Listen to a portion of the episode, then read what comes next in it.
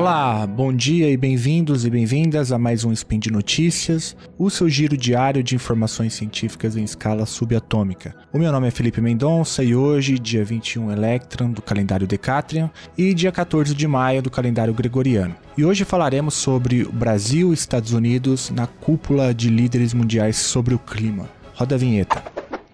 Speed Notícias.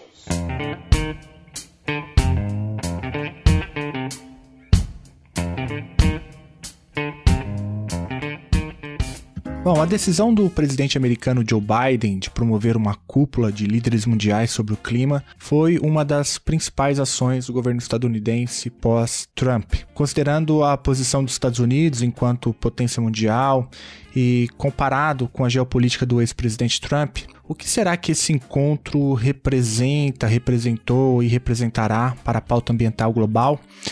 Bom, Biden já na campanha havia deixado claro que adotaria a questão ambiental como um dos principais pilares do seu governo. O Biden também, inclusive, nomeou John Kerry, um histórico defensor da causa ambiental, como o primeiro enviado presidencial especial para o clima dos Estados Unidos. Esse cargo foi criado pelo Biden justamente para poder incorporar o Kerry como um dos principais assessores do governo. Parte da imprensa, inclusive a imprensa brasileira, tem chamado Kerry como o czar do clima, entre outras coisas. Bom, essa posição do governo Biden contrasta muito com a posição do governo anterior de Donald Trump. Trump era e ainda é, sem dúvida, um negacionista climático.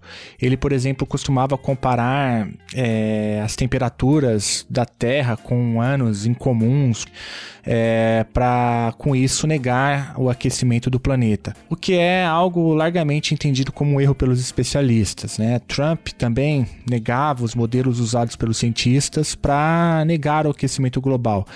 E mesmo quando assumia a existência do aquecimento global, ele negava o papel da humanidade nesse processo. Um dos principais desdobramentos do trumpismo na área do clima foi a retirada dos Estados Unidos do Acordo do Clima de Paris.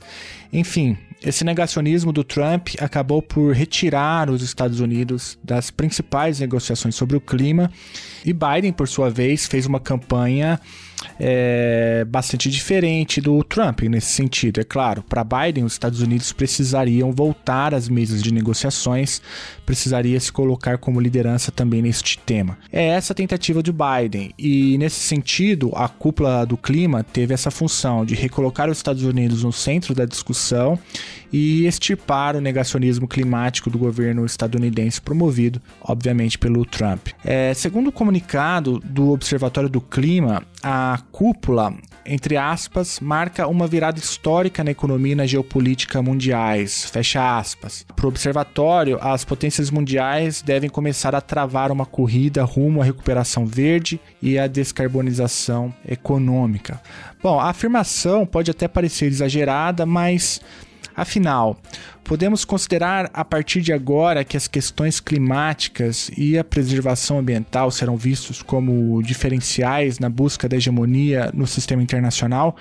Eu acho essa pergunta muito importante é, e é inegável que a questão climática foi um tema do passado, é um tema do presente e será, obviamente, o tema do futuro. Não há como fugir, não há como negligenciar, ignorar esse tema. O clima é, portanto, um assunto de segurança nacional. Sem o tratamento adequado, mudanças climáticas poderão impactar a maneira como nossas sociedades estão organizadas, por exemplo. Né? O clima também é um assunto econômico. Sem o devido tratamento, as mudanças climáticas podem impactar setores inteiros da economia. Além disso, cada vez mais investidores demandam metas ambientais para investir em países como o Brasil. E o clima, além de um assunto de segurança nacional, um assunto econômico, também é um assunto de direito e de direitos humanos, por que não? Né? Tem a, porque tem a ver com a nossa saúde, tem a ver com, com a maneira como nós experimentamos o mundo, entre outras coisas. Ou seja, qualquer governo que tenha responsabilidade e que queira ser ouvido precisa considerar as questões climáticas como altamente estratégicas. Então, sim, há uma corrida para estabelecer os marcos regulatórios das questões climáticas e há sim uma disputa entre Estados Unidos, que saíram muito fragilizados do governo Trump e que agora Biden tenta recriar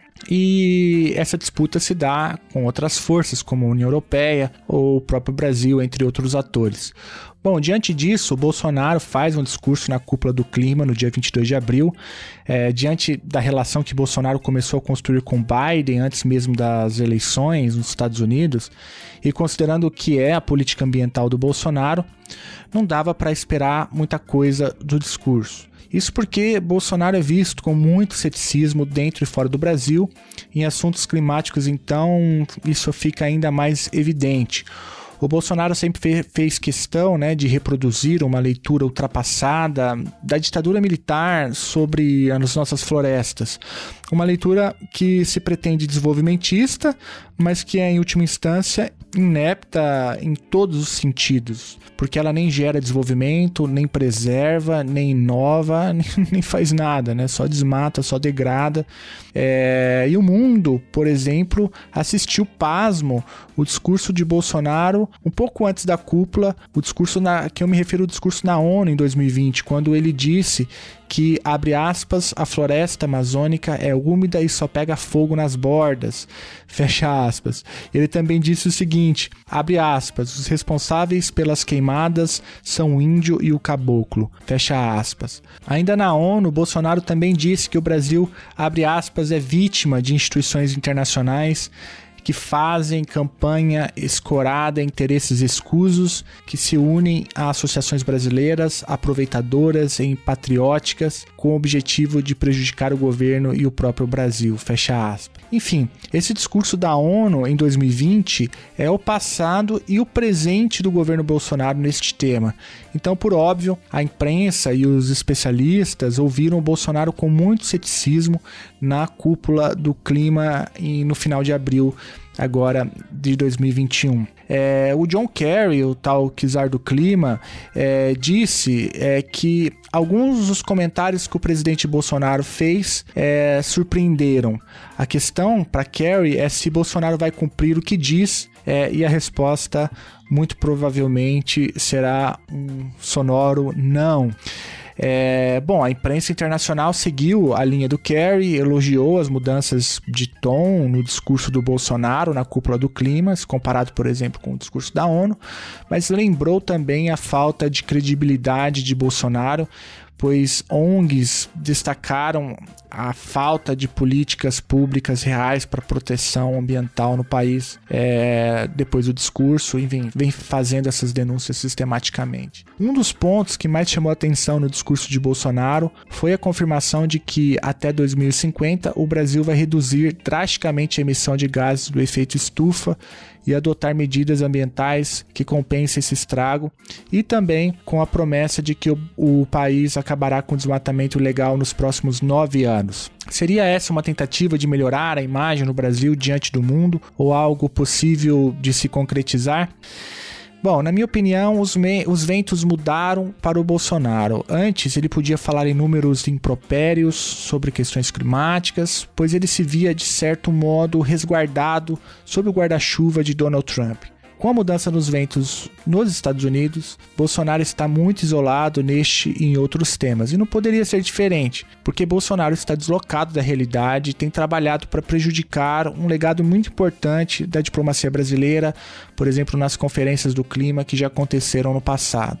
Quando a gente vê a atuação do governo federal, principalmente na pessoa do ministro do Meio Ambiente, o Ricardo Salles, fica muito difícil acreditar que o governo enfrentará as brigas necessárias para cumprir as metas prometidas na cúpula do clima. Recentemente, por exemplo, a Polícia Federal encaminhou ao Supremo Tribunal Federal uma notícia crime contra o ministro do Meio Ambiente, Ricardo Salles, por obstrução de investigação ambiental. Isso aconteceu depois de uma apreensão histórica de madeira ilegal na Amazônia e Ricardo Salles é, não demorou para rapaz em defender aqueles cortes, né?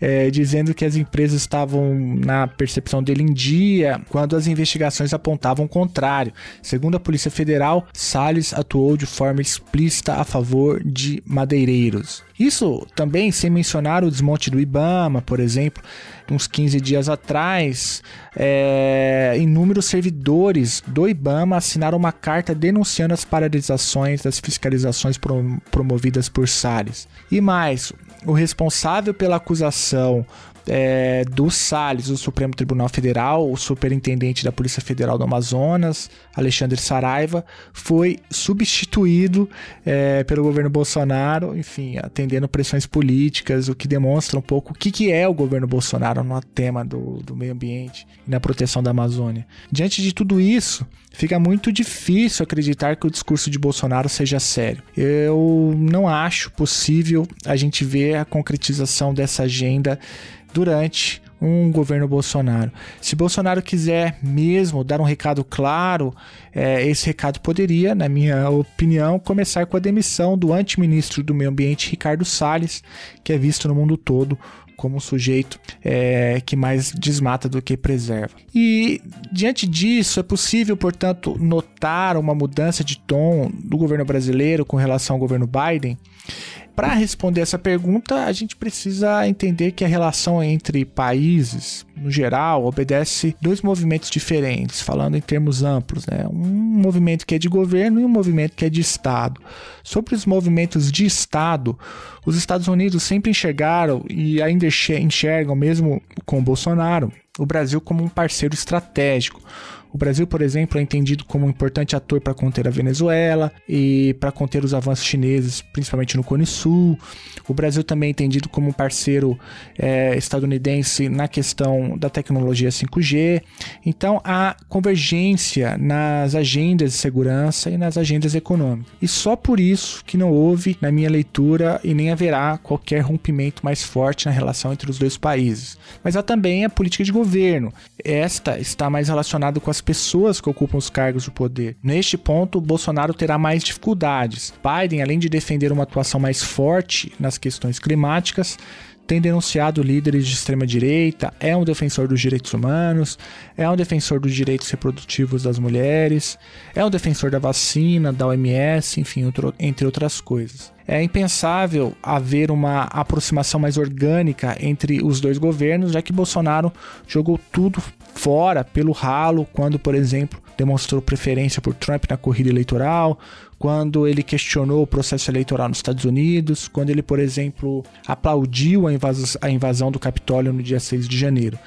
Então, sim, há uma mudança de tom no governo Bolsonaro. A demissão de Ernesto Araújo foi um bom sinal nesse sentido, mas a, o essencial do governo Bolsonaro permanece, a mesma coisa. Não acho que haverá qualquer aproximação mais orgânica com o governo Biden ou com agendas mais progressistas no sistema internacional. É, muito pelo contrário. Bom, e aí agora resta saber como que o mundo vai reagir a essas promessas vazias brasileiras.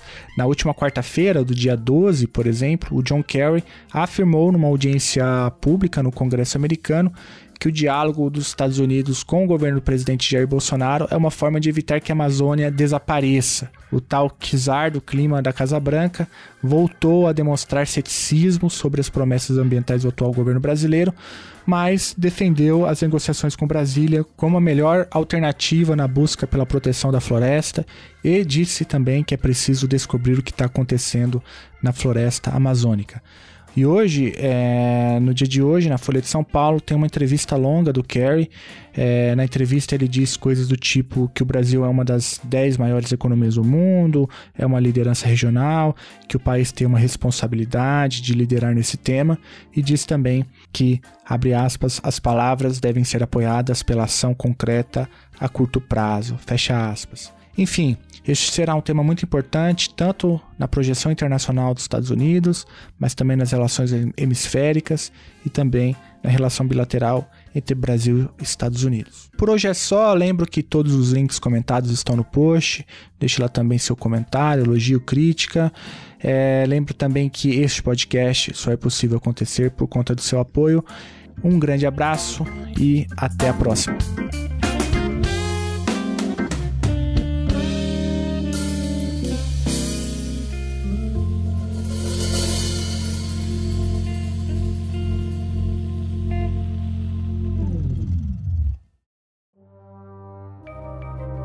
Este programa foi produzido por Mentes Deviantes. deviante.com.br.